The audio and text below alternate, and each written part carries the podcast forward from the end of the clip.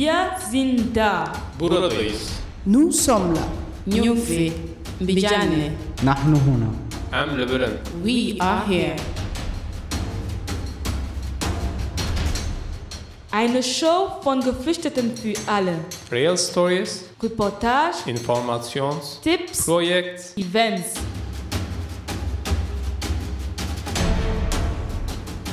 Jeder zweiten und vierten Mittwoch um 16 Uhr.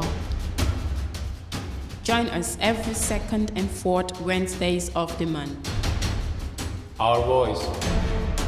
Die Stimme der Unsichtbaren. auf Radio Dreieckland. Willkommen in dieser neuen Edition von Our Voice beim Radio Dreieckland. Diese Woche beschäftigen wir uns mit dem Wort Selbstorganisation. Das ist ein Konzept, das uns seit der Gründung unseres Projekts beschäftigt. Wir wollen selbstverwaltet sein und nicht Wei- von weisen Unterstützerinnen abhängig sein. Danach streben auch andere Migrantinnen und Migrantinnenorganisationen. Aber der Prozess dahin ist nicht immer leicht und kann langsam dauern. Unter anderem wegen des Aufenthaltsstatus der Einzigen. In mehreren Treffen und Veranstaltungen, an denen wir teilgenommen haben, kam daher oft dieses Thema vor. Die Frage waren, was genau bedeutet Selbstorganisation? Wie kann man von dem eigenen Problem zum kollektiven organisierten Kampf gehen und wie können Selbstorganisationen besser zusammenarbeiten? Auf dem No Border Camp, an dem wir Mitte Juni teilgenommen haben, kamen diese Fragen sowohl auf einem Panel als auch in einem Open Space vor.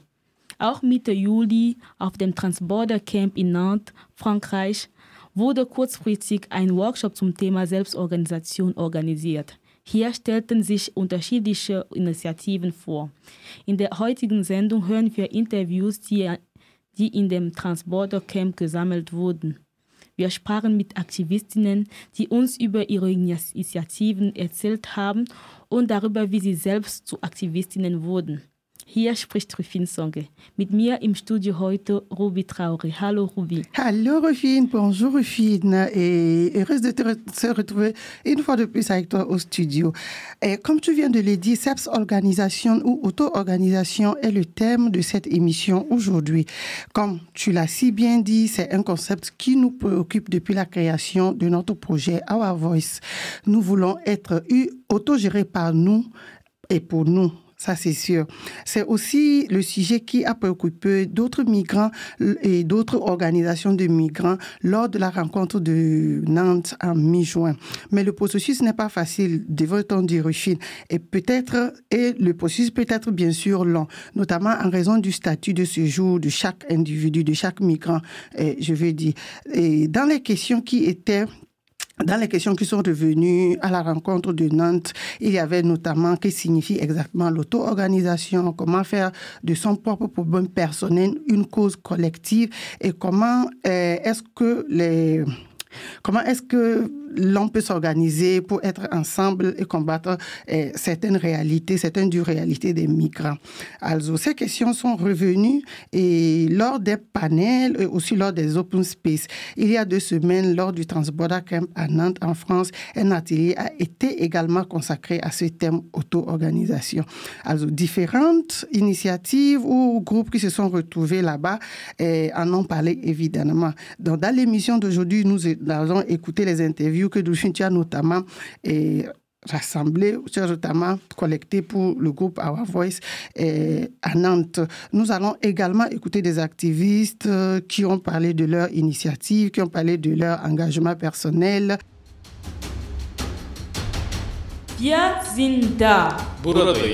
Nous sommes là. We are here.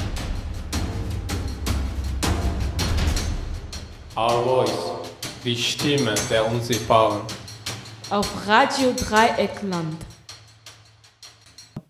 Wie gesagt, das Thema heute ist Selbstorganisation. Ruby, hast du eigentlich so eine eigene Definition von Selbstorganisation? Was ist das für dich?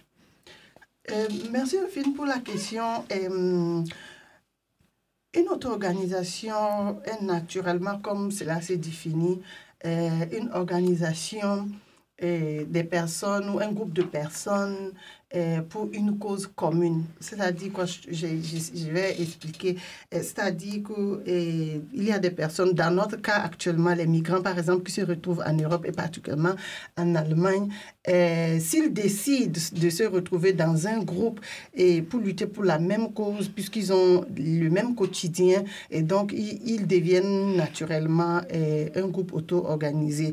Et donc, pour ne pas faire long, Our Voice, par exemple, euh, est un groupe auto-organisé, et si je peux me le permettre, euh, sauf qu'au départ de Our Voice, il y avait un concept mis en place par la radio Ekland, mais qui a été finalement rendu euh, euh, aux réfugiés, aux migrants, c'est-à-dire que, qui a été autonomisé, disons-le comme ça, et qui est tenu aujourd'hui par des migrants qui vivent à Freiburg et dans ces environs et qui font naturellement Our Voice à, à la radio Dreieckland.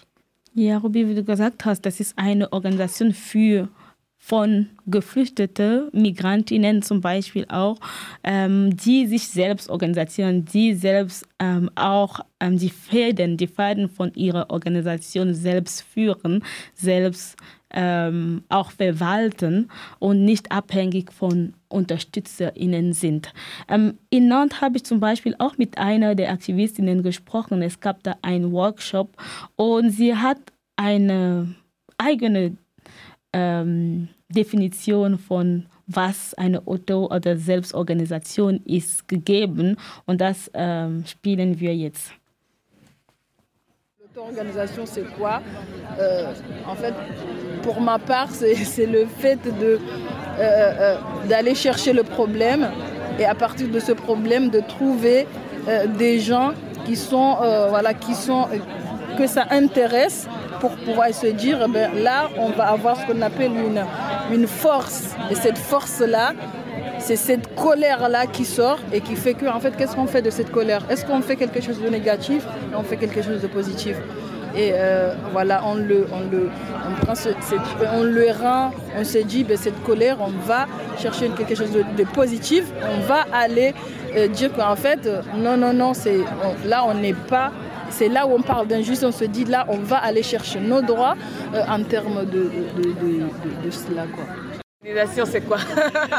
Non, mais, euh, ah, mais non, d'ab- d'ab- Genau, in diesem Interview, sie erklärt, dass ähm, Selbstorganisation ist, als wenn man ein Problem hat und dieses Problem dann weitere Leute sucht, die das gleiche Problem haben und sich zusammentun und zusammen überlegen, wie kann man gegen dieses Problem vorgehen. Es geht darum, es geht darum, die eigene Wut, der ganze Wut, den man in dem Körper und im Herz gesammelt hat, auch zu einer Aktion, konkret zu einer Aktion zu machen. Et, Rufine, j'aurais aimé aussi te, te poser la question, puisque et, tout à l'heure, tu, tu m'as demandé qu'est-ce que je pensais euh, que cela peut être une auto-organisation. C'est vrai que tu as donné des idées, mais qu'est-ce que tu penses de cette définition que vient de donner et cette panéliste? C'est-à-dire que le fait d'avoir une colère qu'on rend finalement collective. Qu'est-ce que tu penses de cette définition? Ich, ähm, mir hat diese, ähm, diese Definition von ihr richtig beeindruckend super gefallen und deswegen ging auch ich auch nochmal zu ihr, um zu fragen, erklärt das mir das nochmal, was du meinst, weil es geht meistens darum um Wut, ne?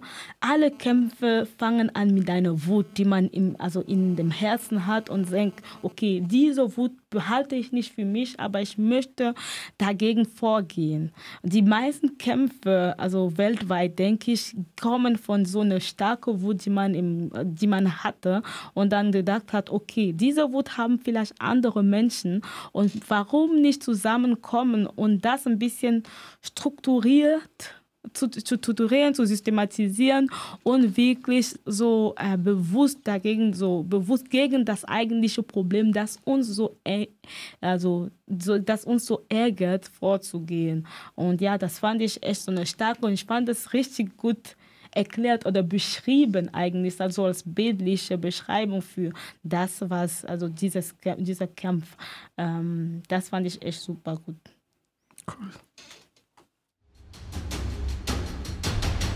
Wir sind da. Buradayız. Nous sommes là. Nyufi. Mbijane. Nahnu huna. Am Lebanon. We are here. Our voice. Die Stimme der Unsichtbaren. Auf Radio Dreieckland. Rubi, in dieser Sendung heute, wir haben gesagt, wir sprechen über Selbstorganisation und wir hören sehr viel über eine Person, die mich besonders beeindruckt hat in dieser Konferenz. Das war die jüngste Person, mit der ich gesprochen habe, also mit der ich ein Interview geführt habe. Natürlich gab es dort auch junge, ganz kleine Kinder, die gespielt haben und die, du merkst schon auch schon so diese aktivistische Drang haben. Aber er, er heißt Saber Mohammed, er hat noch viel zu sagen. Das ist ein politischer Geflüchteter aus dem Sudan. Er lebt in Toulon in Frankreich. Er ist 21 Jahre alt und setzt sich gemeinsam mit mehreren lokalen Vereinen und Organisationen für das Recht unbegleiteter minderjähriger Geflüchtete ein, die nicht anerkannt sind und oder einfach nicht qualifiziert angesehen werden, um in Frankreich Sozialhilfe zu erhalten. Nach dem Darfur-Krieg, einem bewaffneten Konflikt in der West sudanesischen Region seit 2003 musste der damals 14-jährige Saber mit Hilfe von Hilfsorganisationen vor dem sudanesischen Völkermord fliehen. Bei seiner Ankunft in Frankreich wurde der junge Geflüchtete von der Organisation L'autre c'est moi, das heißt der andere bin ich, begleitet und in ihm entstand eine Leidenschaft für die Vereinsarbeit und ein politisches Engagement.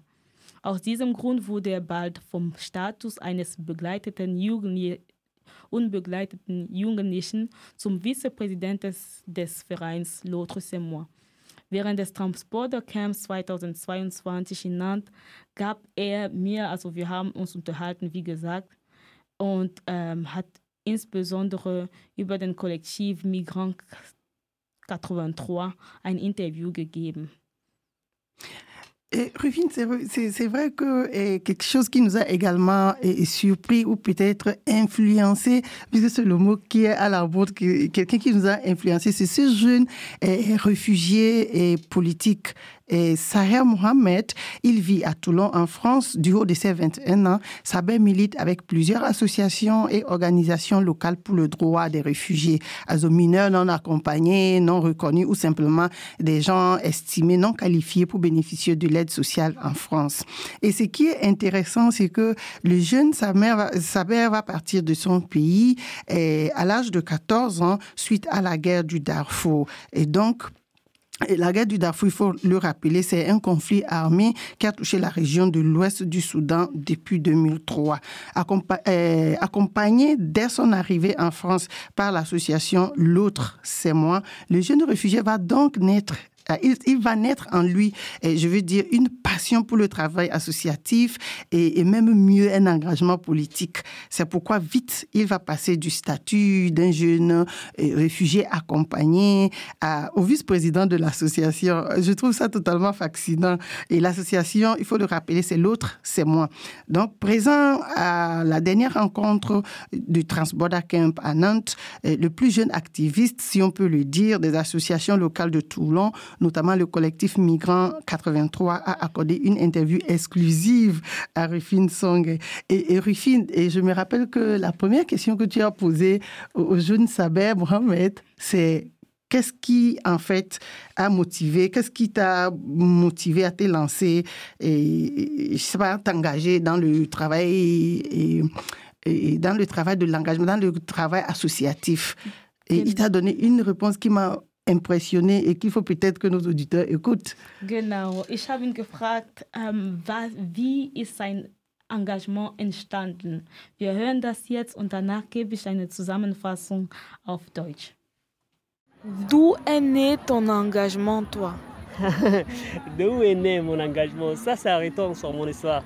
Parce que moi, en fait, euh, je viens d'une région qui s'appelle Darfour, euh, au Soudan, et je pense que vous connaissez l'histoire du Soudan et surtout ces régions-là.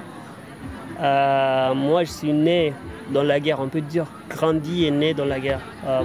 Voilà, je suis né le, 7 septembre 2001 et du coup la guerre éclaté, euh, éclatée un an et demi après. j'ai perdu deux de mes frères, non, un de mes, frères et un oncle. j'étais petit. j'ai eu la chance parce que j'avais qu'un an et demi, ils m'ont pas touché. Ce jour-là, j'étais parce que j'étais avec eux, ils m'ont raconté l'histoire. Euh, après, en fait, on a notre village aussi, il a été bombardé, euh, donc on est, on s'est déplacé en fait euh, dans des camps de réfugiés à Al-Fashir, au Soudan même. Al-Fashir, c'est une grande ville. Et du coup, j'ai été pris en charge par les organisations internationales. Il y a une organisation qui s'appelle Solidarité, donc eux, ils m'ont pris en charge. J'ai été pris en charge par l'UNICEF, par plein plein de des associations, plan Soudan, plein plein des associations et des organisations. Donc euh, à partir de là, en fait, je me suis vraiment intéressé dans cette voie-là. Et euh, là, si j'ai fait des études supérieures, aujourd'hui je suis aux première année de droit, si j'ai fait des études supérieures, parce que plus tard je voulais travailler avec ces organisations-là et je pense que c'est quelque chose qui est né en moi et j'ai grandi avec, donc j'ai vu ça veut dire quoi en fait l'aide humanitaire ou voilà. Donc, euh, Donc, du coup, quand tu arrives en France, tu décides directement d'intégrer une organisation Non, j'étais mineur. J'avais 14 ans quand je suis arrivé en France. Mhm. Mais euh, j'ai été pris en charge par la même association qui vous a dit, en fait, c'est l'autre c'est nous. J'ai été mhm. pris en charge dès que je suis arrivé. Parce que j'ai un côté un petit peu rebelle. Je pense parce que j'ai vécu pas mal de choses, Darfour, tout ça, donc euh, j'ai un côté un peu rebelle, donc j'écoute pas tout ce qui tout ce qui est les indicateurs et l'aide sociale en France, il m'a dit. Mhm. Donc, euh, parce qu'il y a des hauts et des bas, et j'ai habité dans une région où il y a beaucoup, beaucoup d'extrême droite. Mhm. Donc, chaque fois que ça ne va pas, j'y vais voir les associations. Euh, parmi ces associations-là, c'est l'autre, c'est nous. Mhm. Et j'ai créé des liens qui sont très, très forts avec cette association-là. Et euh, voilà quoi, s'il y a quelque chose qui ne va pas ou si mon éducateur elle m'a dit ça, n'as pas le droit, je vais voir les associations qui sont là, les, les, associations ou les bénévoles qui sont là. Et je demande en fait, est-ce que j'ai le droit sur ça? Donc si j'ai le droit, elle m'a dit avec, euh, avec une preuve, elle m'a dit vous avez le droit normalement, c'est dans la loi comme ça, comme ça, comme ça. Donc euh, je prends le papier, je prends tout ce que j'ai, j'y vais chez mon éducatrice et j'ai dit voilà, vous voyez, euh, c'est écrit dans la loi, non, non, non, non. Mhm. Donc euh, vous m'avez menti. Donc à partir de là, en fait, j'ai aimé les associations et des organisations parce que chaque fois, en fait, on peut dire les éducateurs, elles font leur mieux. Mais sauf que vu le système d'aide sociale en France, dans mon région, c'était très, très, très compliqué. Donc à partir de là, en fait, j'ai aimé la lutte euh, civile et euh, surtout en fait toutes les actions que les, les associations les l'amènent. Donc euh, j'étais le petit chouchou des assos quand j'étais à Toulon. Donc à partir de là, voilà. Et aujourd'hui, je suis le vice-président de cette association-là. Donc aujourd'hui, c'est toi qui subis les humeurs des jeunes qui vont venir. Exact. Et comment est-ce que c'est quand tu es maintenant de l'autre côté de la chaise? Disons que Aujourd'hui, avant, c'est toi qui allais vers l'association et tu demandais l'aide, le soutien. Et que maintenant, en fait, chez toi. Avec ça, mhm. ce qui est bien, avec, euh, avec, euh, avec ça, en fait, j'ai, j'ai acquis d'expérience, surtout dans le dans la, comment on appelle, sur le sujet des mineurs et voilà, dans le droit des mineurs euh, ou d'autres choses. Et euh, je connais un petit peu en fait, jouer avec euh, l'aide sociale en France, euh, nanana, tout ça. C'est pour ça en fait, j'ai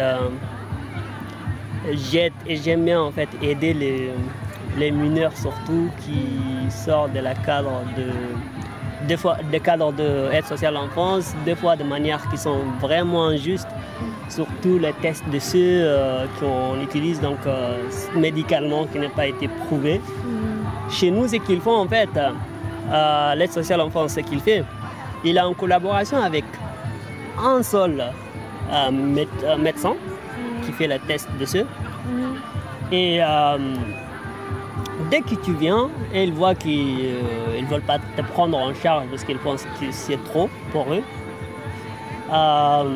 ils vont t'envoyer chez ce médecin-là. Voilà, ce médecin-là précisément. Ils vont euh, le mineur qui vient, en fait, il va être accompagné avec, euh, euh, son éducateur pour aller faire le test de ce. Et automatiquement, cette euh, médecin, des fois, il dit euh, l'âge fixe des gens. Euh, je me rappelle, hein, on, a, on a aidé un mineur. Au début, en fait, cette médecin-là, il a dit Vous avez 21 ans. Et on a parti chez un autre médecin. Nous, on l'a amené, parce qu'il est sorti des cadres. On l'a amené chez un autre médecin. Il a dit T'as 15 ans. Vous voyez Donc, Voilà, et euh, normalement, dans la test DCE, tout ce qu'il utilise, en fait, normalement, il ne donne pas l'âge précis.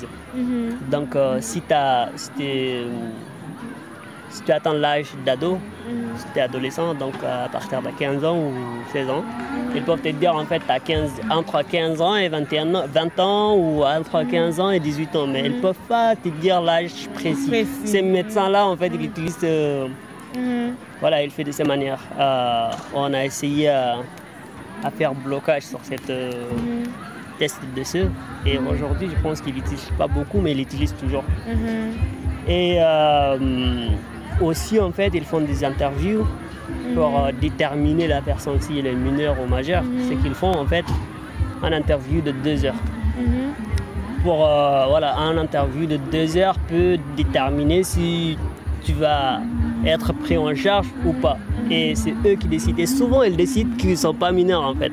Euh, je me rappelle au 2019, il y avait plus que 160 mineurs qui n'ont pas été reconnus euh, par l'aide sociale en France. Et euh, voilà, c'est pour ça qu'on a essayé. Aussi, on a, on a essayé d'ouvrir un, un maison qui s'appelle, au début c'était Mimosa, une maison qui s'appelle Mimosa, et on a pris en charge tous ces mineurs-là.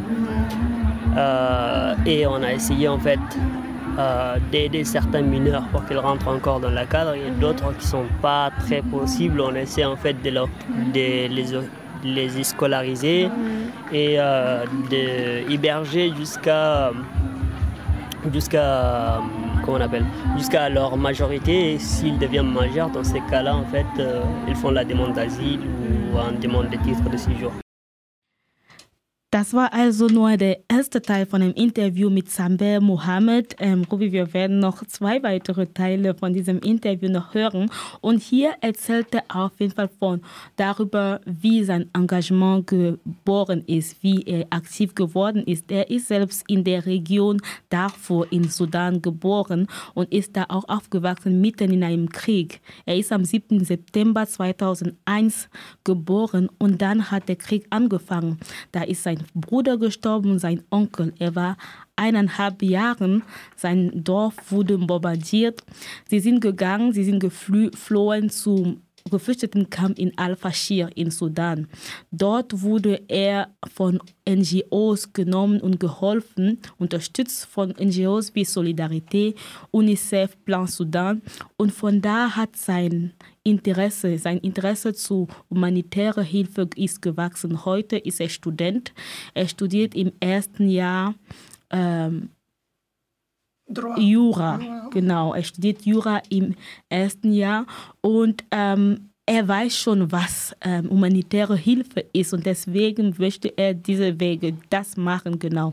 Als er in Frankreich gekommen ist, war er minderjährig, der war 14 und er wurde von der Organisation L'autre c'est also die Organisation Der andere bin ich, auch ähm, geholfen, unterstützt. Er war ein bisschen rebellisch, hat er erzählt. Er hat nicht so sehr auf die ähm, ErzieherInnen und der ähm, soziale Hilfe gehört. Und vor allem, weil er in einer Region lebt, die, wo so Rechte, sehr viele Rechte, Extremrechte leben. Und deswegen jedes Mal, dass er etwas nicht gut verstanden oder nicht einverstanden war, ist er immer zurück zu der Organisation L'autre c'est gegangen und hat immer gefragt, ist es wirklich richtig, darf ich das oder das nicht? Und die haben ihn auf Basis von Recht, von legalen ähm, Gesetze erklärt, ob das falsch oder richtig war.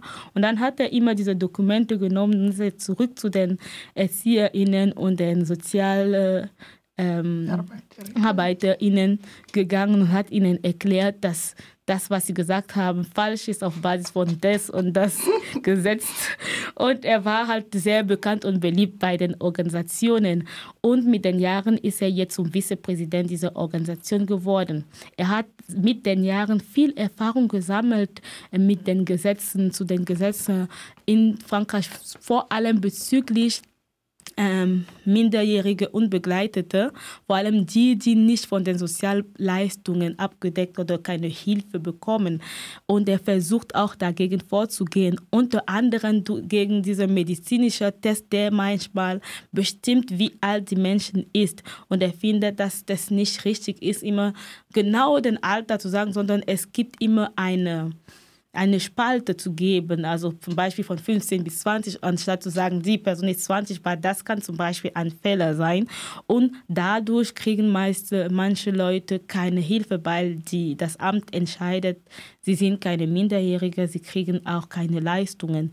Sie versuchen auch manchmal einige wieder in diesen Leistungsgesetze wieder zurückzubringen. Sie haben auch so Häuser organisiert wie ein Haus heißt Mimosa, wo ähm, einige einige dieser Personen untergebracht werden können. Sie versuchen auch, dass diese Leute zum Beispiel auch ähm, Bildung bekommen können, in die Schule gehen können. Also allgemein ist es die Arbeit, die er jetzt macht im Rahmen von seinem Rufine, c'est impressionnant. Je, je, je, suis tentée de, de, demander, mais quelle force dans ce, ce jeune garçon? Mm -hmm. Quelle force? Et il, est tout, il était tout de vous sur le camp de, de Nantes. Mm -hmm. et, et, ce qui est encore impressionnant, Rufine, c'est peut-être dans la suite de l'interview. Et là, Rufine, et tu, tu, tu lui as posé une question qui a révélé tout le sens de son activisme. Mm -hmm. Et donc, tout le sens de son activisme prend naissance donc le 9 février 2020, après avoir mystifié perdu, selon ses propres termes, et 61 frères du Soudan sur la Méditerranée. Genau, am 9. Februar 2020 ähm, hat sein Aktivismus auch nochmal eine andere Bedeutung genommen, weil er hat 61 Brüder, also wenn ich sage Brüder, Geschwister, Menschen, die aus dem Sudan geflohen sind, sind verschwunden, spurlos verschwunden auf dem Mittelmeer. Und Saber hat sich da engagiert auf der Suche nach diesen Menschen. Hören wir einfach ähm, das Interview. Le 9 février 2020, euh, je perdis 61 personnes, je n'ai pas perdu, mais on peut dire 61 personnes soudanais qui viennent de la même ville que moi, Darfour au Soudan. En fait, ils sont disparus de manière vraiment très miraculeuse aux mers Méditerranée. Et euh, ces gens-là, en fait, euh, il y a certains qui sont mes cousins et il y a d'autres qui viennent de la même village que moi ou qui viennent de la même ville ou mes voisins, tout. Donc, euh, eux, ils m'ont appelé en fait au 2020 pour, chercher leurs enfants s'ils sont bien arrivés en Europe.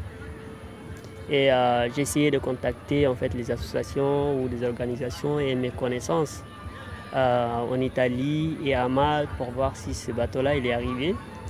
Mais euh, on n'a trouvé aucune nouvelle. Et c'était pendant le confinement.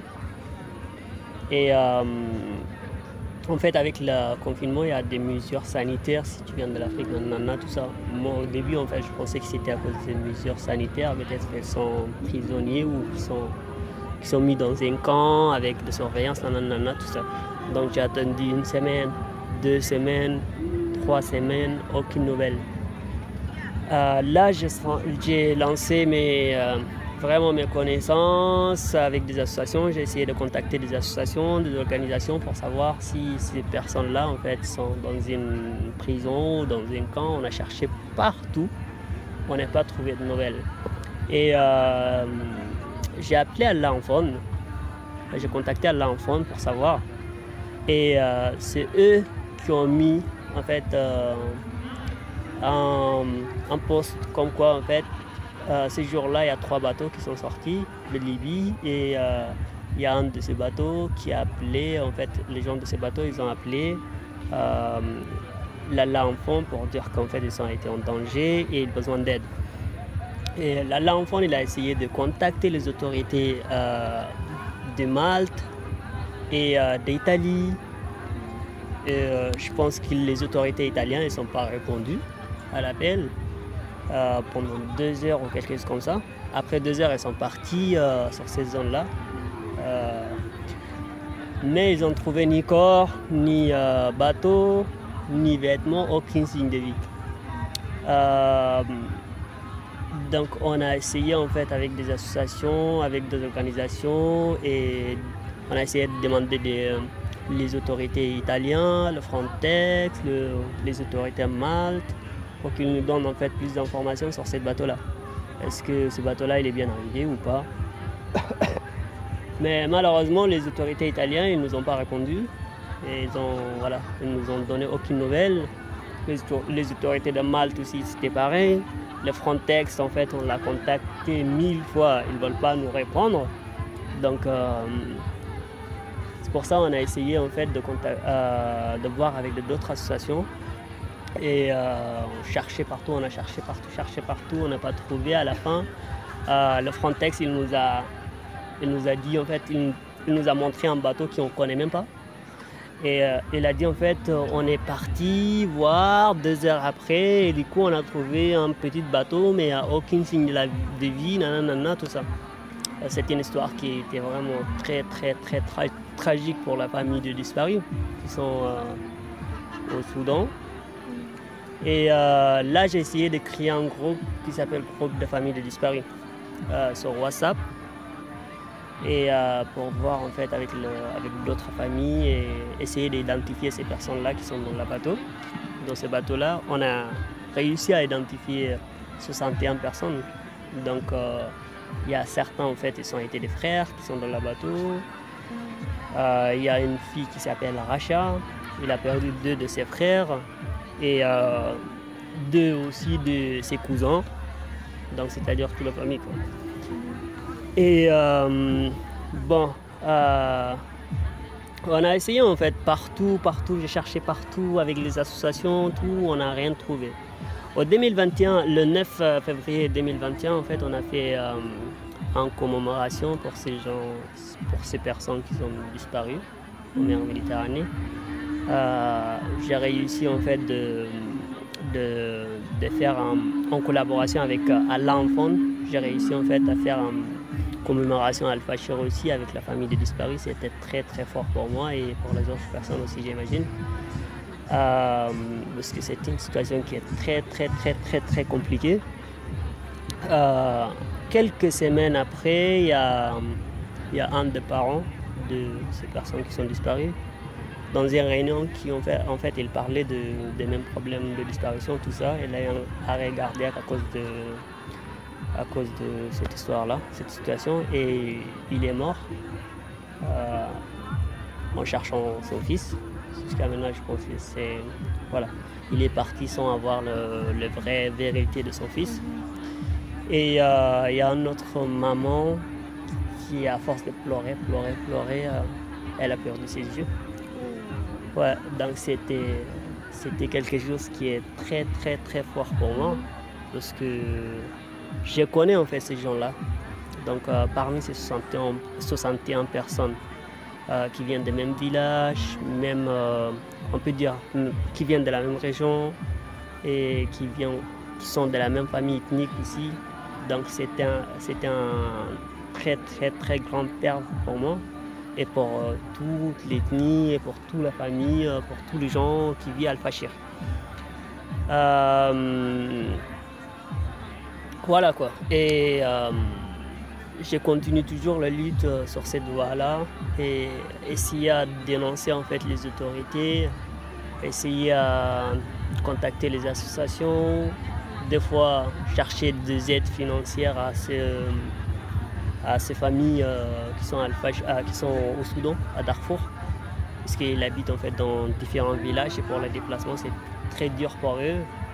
Et euh, j'ai laissé en fait des aider financièrement. C'est pas moi qui aide parce que je suis étudiant, mais j'ai essayé en fait de voir avec des associations, avec des organisations, s'ils veulent faire quelque chose, s'ils veulent faire de commémoration, s'ils veulent voilà, s'ils veulent se déplacer pour se, réunir, tout ça.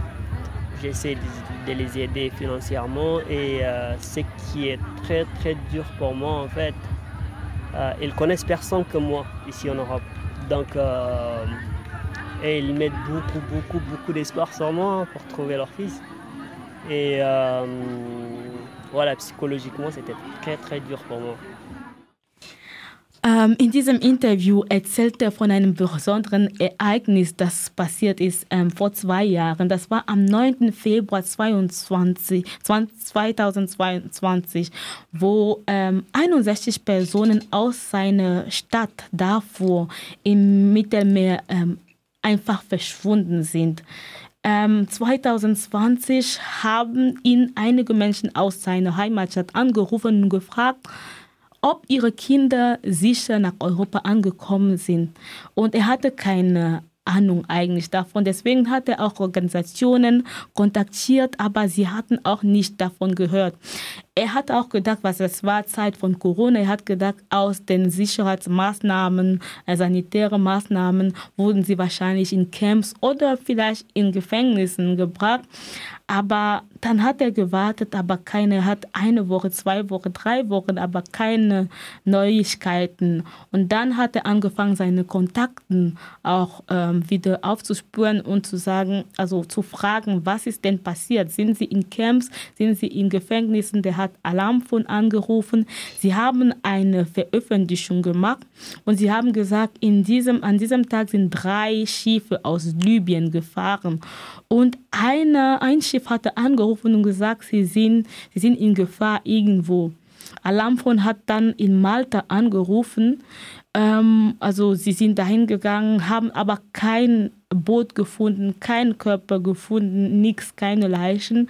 Und dann haben sie den, ähm, in Malta die ähm, die Menschen in Malta angefragt, sie haben auch in Italien angerufen, sie haben Frontex auch kontaktiert und gefragt, ob dort ein Boot angekommen wäre. Aber sie haben nicht geantwortet. Malta, Italien, Frontex, sie haben ähm, sehr lange nicht geantwortet. Aber später hat Frontex gefragt, ein Boot gezeigt, den sie nicht kannten. Und sie haben gesagt, dass sie mal zwei Stunden später nach dem Anruf dahin gegangen waren, aber dann ähm, nicht gefunden hatten. Also es gibt so, ähm, später wurde dann dieser Boot dann gefunden, aber die Familien konnten schon mal vielleicht 61 Personen wieder erkennen. Ähm, am 9. Februar 2021 haben sie eine große Veranstaltung gemacht zur Erinnerung an diesen Menschen, die verschwunden sind im Mittelmeer. Mit Alarmphone haben sie das organisiert, hat Saber mit Alarmphone das organisiert in Al-Fashir mit den Familien von denen, die ähm, verschwunden sind. Ein paar Wochen später ist einer der Eltern ähm, verstorben, der hat einen Herzinfarkt gehabt, mitten in einer Sitzung, wo sie darüber gesprochen haben. Eine Mutter hat vielleicht, sie hat so viel geweint, dass sie jetzt nicht mehr sehen kann. Das ist richtig so eine ähm, Geschichte, die sehr stark und ihn betroffen hat. Ähm, die Isabel sehr stark betroffen hat. Und es ist ein großer Verlust für ihn, für die Menschen in Alpha Shiva. Das ist ein großer Stamm, das ist eine große Gruppe, da sind alle miteinander verwandt. Deswegen, der macht immer den Kampf weiter und der wird immer wieder diese Regierungen ähm, wirklich auf, äh, aufrufen, ihre Arbeit zu machen. Der versucht auch die Familien auch finanziell zu unterstützen. Also nicht er selber, weil er ist er selbst Student, aber er versucht Organisationen ähm, zu motivieren, diese Familien finanziell zu unterstützen. Je finis par rappeler que tout ce que Saber fait, il le fait du haut de ses 21 ans. Genau, mit 21 macht er das. Und das hat mich richtig beeindruckt, dass er mit 21 diese ganze Kontakte hat und auch diese Kraft und dieser Mut hat, einfach vorzutreten und einfach diese ganze, weil man hat nicht immer diese Kraft und dieser Mut, dann diese Organisationen, diese Regierungen zu kontaktieren, diese Ämter zu kontaktieren und sie aufzurufen, etwas zu machen. Und er macht das mit 21, so klein wie er ist. Genau, das war sehr beeindruckend für mich auch, so eine richtig beeindruckende Begegnung in, in Nantes. Mhm. Wir sind da. Buradayız. Nous sommes là. Nyufi, Bijane. Nahnu huna. Am Lebanon. We are here. Our voice, die Stimme der Unsichtbaren. Auf Radio Dreieckland. Nous allons reparler de Saber Mohamed. Et parce qu'il reste impressionnant. Et il, avait beaucoup de choses à dire et il l'a dit. Et Rufine, cette fois-ci, il passe du, du, du- du grand activiste Saber pour être le grand motivateur et, et- et des jeunes migrants. Et il t'a parlé, il t'a dit en, en circonstance, il ne faut rien lâcher parce que là, tu lui as demandé eh, quel petit dernier mot tu as pour euh, les migrants du monde entier. Genau, ich habe ihn gefragt, was hat er, also welche Nachricht, welche Botschaft würde andere Geflüchtete geben? Und wir hören, was der gesagt hat. Est-ce que tu as un dernier message à passer? Dernier message à passer. Il faut qu'on soit solidaire et on ne lâche pas parce que moi je viens d'une région, euh, en commune de Var, en fait, au sud de France. Et là-bas, en fait, il y a beaucoup, beaucoup, beaucoup, beaucoup, beaucoup d'extrême euh, droite. Mais quand même, on amène notre lutte et on essaie, en fait, des fois, euh, aider, en fait, même dans le cadre juridique, voilà. Il y a des choses, en fait, euh, qui sont dures à amener, mais quand même, on ne la lâche pas, quoi. Parce que si tu connais que ces personnes-là, elles ont le droit sur ça, il ne faut pas lâcher. Et euh, voilà tout ce que je peux dire de Merci. Merci à toi. Rufine, il faut rien lâcher. Voici ce que Saber t'a dit. Et comment l'on se sent et quand on est aussi engagé que toi et quand on rencontre une personne aussi forte que Saber, quel est le sentiment que tu as eu juste après l'interview réalisée avec ce jeune garçon? Ich war super froh, ich war beeindruckt von ihm. Also, ähm, ich habe ja vorhin gesagt, auch in Off, ich habe gesagt, jedes Mal, äh, dass ich ein Interview gebe, meistens frage ich auch, ähm, ob die Person eine ne le- letzte, letztes Wort, eine letzte Botschaft hat. Und ich war so beeindruckt, dass auf dem Transportercamp die Leute immer was zu sagen hatten. Ähm, meistens ist es nicht so, die Leute haben was gesagt und sie haben nichts mehr hinzuzufügen. Aber in diesem Fall hatten sie immer eine Botschaft und immer starke Botschaften. Und das waren immer unterschiedliche Sachen, die sie gesagt haben. Und in diesem Fall, sein, sein letzter Satz war echt so wie ein selbstverständlich gesagt, wir sollen alle solidarisch sein, hat er gesagt. Wir sollen nicht aufhören. Er selbst lebt in einer Region, wo sehr viele Rechtsextremisten leben, aber sie schaffen das trotzdem, engagiert zu bleiben. Sie schaffen das trotzdem, Sachen auf die Beine zu stellen. Und das meint er, sollen wir alle weitermachen. Und ähm, ich finde das einfach super beeindruckend. Ich finde das beeindruckend zu sehen, nicht nur zu sehen, dass jemand so aktiv ist, aber auch vor allem zu sehen, dass die Person so jung ist. So jung und richtig verstanden hat.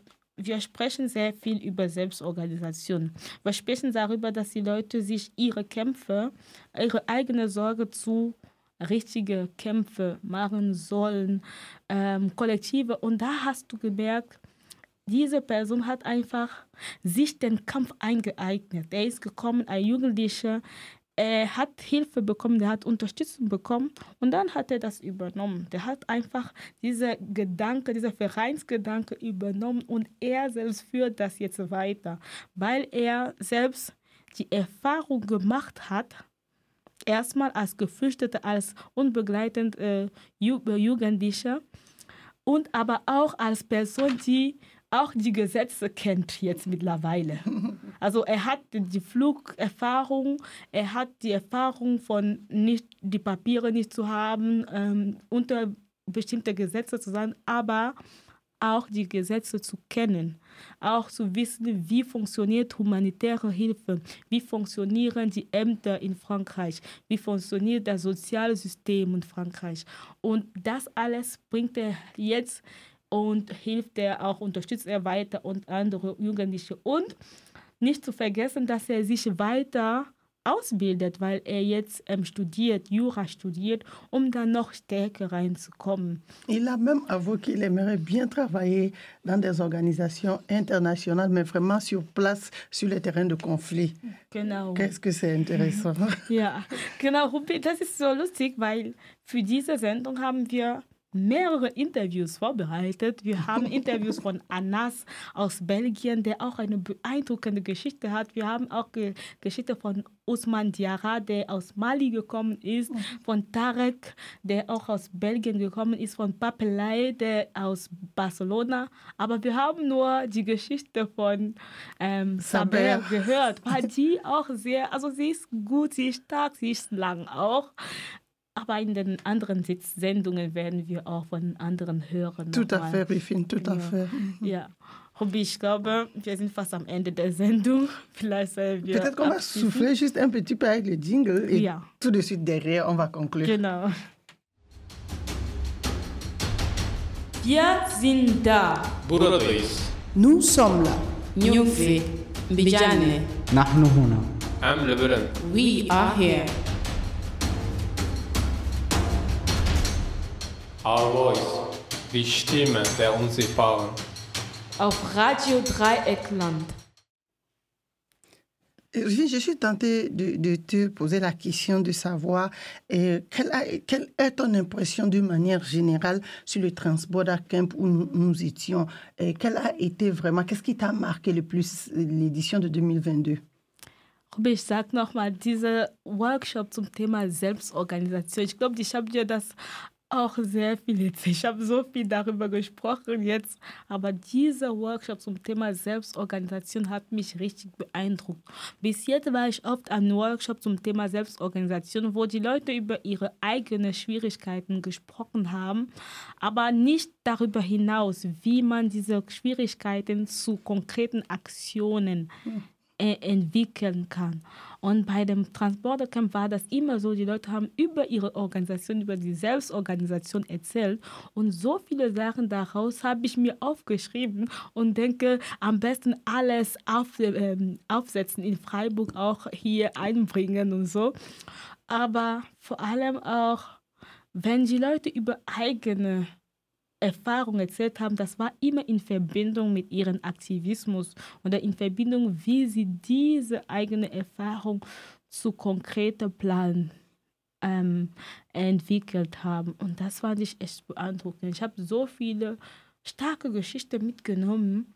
Und ich möchte am besten, am liebsten, dass alle Menschen, vor allem alle Geflüchtete, die jetzt momentan noch ähm, Schwierigkeit haben, dass sie diese Geschichten hören, damit sie auch gestärkt werden von diesen Menschen, von diesen einzelnen Geschichten. Wie war das für dich, Roby? Euh, pour moi personnellement, euh, j'ai plutôt regardé la position de Our Voice, pour les panels auxquels j'ai participé. J'ai essayé de mettre la position de Our Voice en tant qu'auto-organisation parmi les, différents panels que j'ai écoutés. Et finalement, un peu comme euh, une unité de mesure, je me suis rendu compte que nous avons fait du chemin et que euh, nous avons de l'expérience, nous avions de l'expérience à revendre.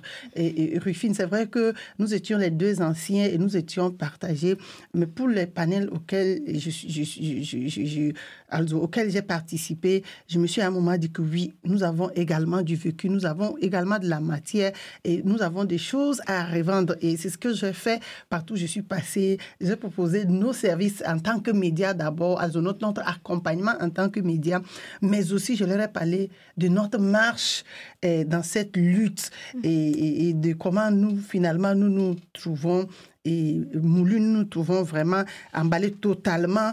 euh, engagés dans la rupture des frontières qui sont finalement externalisées parce qu'il faut avouer qu'il s'agissait aussi beaucoup de frontières externalisées et, dans les pays africains. Donc Rufine, eh, il faut dire que c'était du c'était c'était beau, c'était bien et c'était eh, instructif et finalement Our Voice avait sa place dans ce camp. Genau, ich denke auch, dass wir unseren Platz da hatten. Also wir sind auf jeden Fall, wir sind auch auf jeden Fall einen langen Weg gekommen und haben schon einiges geschafft und auch viele Schritte gemacht in diese Richtung, diese Selbstorganisation. Ich glaube, vielleicht in Freiburg. Rufine, si tu me permets d'ajouter un mot, je me suis rendu compte que naturellement, tu étais beaucoup plus porté sur euh, les questions du network, tu étais plus porté dans les échanges, dans les panels portés ou dans des ateliers portés sur euh, le, le- le- le réseautage, alors que moi, naturellement, j'étais très portée et dans les workshops portés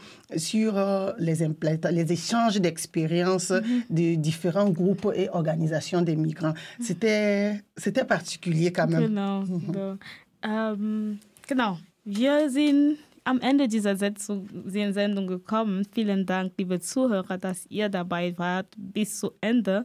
Aber es kommt nächste Woche wieder Mittwoch von 16 bis 17 Uhr auf rdl.de für den Livestream, aber auch auf 102.3 Megahertz für die, die in Freiburg und Umgebung leben. Sie, ihr könnt uns auch auf Social Media folgen, Instagram, Twitter und Facebook unter dem at Our Voice RDL. N'oubliez pas d'aller resuivre l'histoire passionnante de Saher sur notre site web Our Voice euh, at Our Voice, Our minus Voice at rdl.d et vous allez euh, peut-être être autant impressionné et inspiré par euh, ce jeune garçon de 21 ans que nous avons rencontré à Nantes. Au revoir et à la prochaine.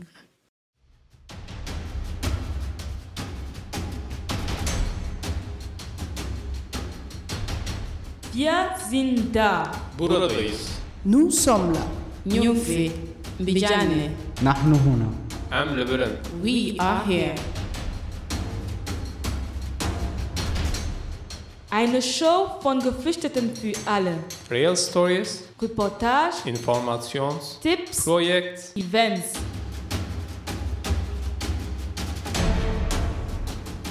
Jeder zweiten und vierten Mittwoch um 16 Uhr. Join us every second and fourth Wednesdays of the month. Our Voice. Die Stimme der Unsichtbaren. Auf Radio Dreieckland.